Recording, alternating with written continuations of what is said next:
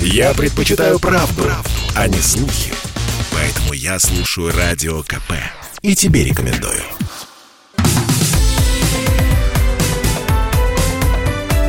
Как дела, Россия? Ватсап-страна! На Украине начался саммит «Крымская платформа». Его предложил провести украинский президент Владимир Зеленский с целью разъяснить украинцам, крымчанам и мировому сообществу, что и почему произошло на Крымском полуострове в 2014 году. Глава республики э, Крым Сергей Аксенов уже сказал, что вернуть себе полуостров Крым Украина не сможет. Саммит не изменит ситуацию, однако может накалить сильно внешнеполитическую атмосферу. Ну а Зеленский также заявил, что европейские лидеры отказались от участия в саммите Крымской платформы, потому что боятся России. Но э, лидеры, тем не менее, прислали своих представителей. Своих представителей на Крымскую платформу прислали Германия, Турция, ряд других стран. С нами на прямой связи Богдан Беспалько, член Совета по межнациональным отношениям при президенте Российской Федерации. Богдан Анатольевич, здравствуйте.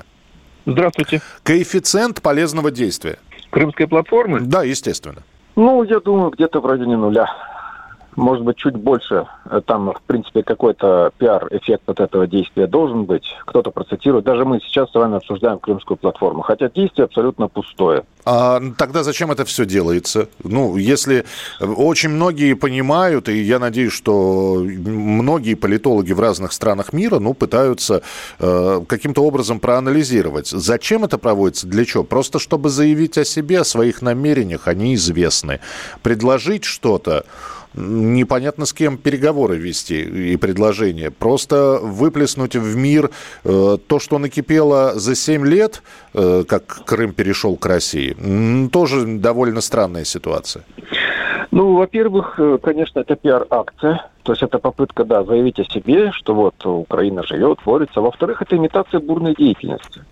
Чем занимается президент, какие проблемы он решает. Может быть, он восстановил экономику, может быть, он реформировал э, медицину, образование, они шагнули далеко вперед, или, может быть, на Украине бурно развивается наука. Нет ничего этого, нет. Растут тарифы, идет депопуляция, деиндустриализация, но зато президент пытается вернуть Крым. Он организовал крымскую платформу, он потратил на нее кучу денег. И на нее посмотрите, сколько приехало политиков из Люксембурга, из Северной Македонии. Ну, Меркель отказалась присутствовать, но зато она прислала министра экономики, а США прислали министра транспорта. С нами весь мир.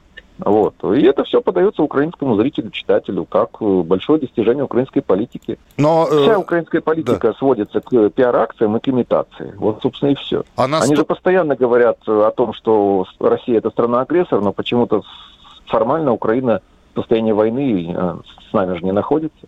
А настолько ли всеяден украинский зритель, что всему этому будет верить? Что крымская платформа по инициативе Зеленской, Зеленского проводимая э, повысит его э, статус в, в, в, в глазах избирателей, например? Но у него выхода нет, у Зеленского. Ему необходимо что-то делать, чем-то заниматься. Кроме того, сейчас э, не все, конечно, украинские зрители, не все граждане Украины столь всеядны, но те телеканалы, которые представляют какую-то иную точку зрения, они закрываются, как, например, Киевская Русь, ЗИК, Ньюсван, по 12. Сейчас пытаются закрыть телеканал «Наш». И, кстати, вот корреспондента телеканала «Наш» Максима Назарова, его просто не пустили на крымскую платформу, хотя он журналист все знают, что он представляет телеканал. И полицейский ему просто сказал, не провоцируйте, вы прекрасно сами все понимаете, почему мы вас не пускаем. Поэтому не провоцируйте, отойдите и вообще уходите отсюда. А ну, его вот по, как, сказал, по каким короче. причинам не пустили? Ну, потому что он представляет оппозиционный канал, потому что он мог взять и ляпнуть какой-нибудь неприятный вопрос Зеленскому или западным политикам. Не знаю, взять и спросить насчет Косово, например. Скажите, а как там вот с Косово, допустим, а? Хорошо, э, финальный вопрос, Богдан Анатольевич. Это э, просто встреча президента Зеленского с представителями 46 стран? Или по итогам этой крымской платформы может появиться какой-то документ, декларация о намерениях? Или посидели, чайку попили и разошлись?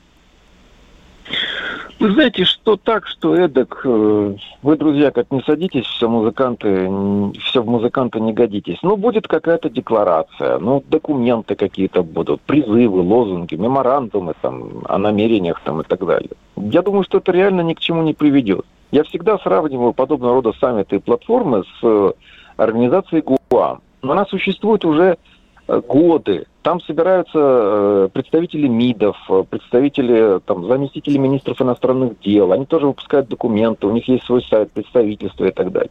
Ну, это как-то влияет на политику на постсоветском пространстве. Но если влияет, то чрезвычайно незначительно, непродуктивно, непропорционально по отношению к тому, как эта организация подается. Ну, посмотрим, ну, как... Да. Посмотрим, какие заявления будут сделаны на, на крымской платформе. Спасибо большое. С нами на прямой связи был Богдан Беспалько, член Совета по межнациональным отношениям при президенте Российской Федерации. Как дела, Россия? Ватсап-страна! страна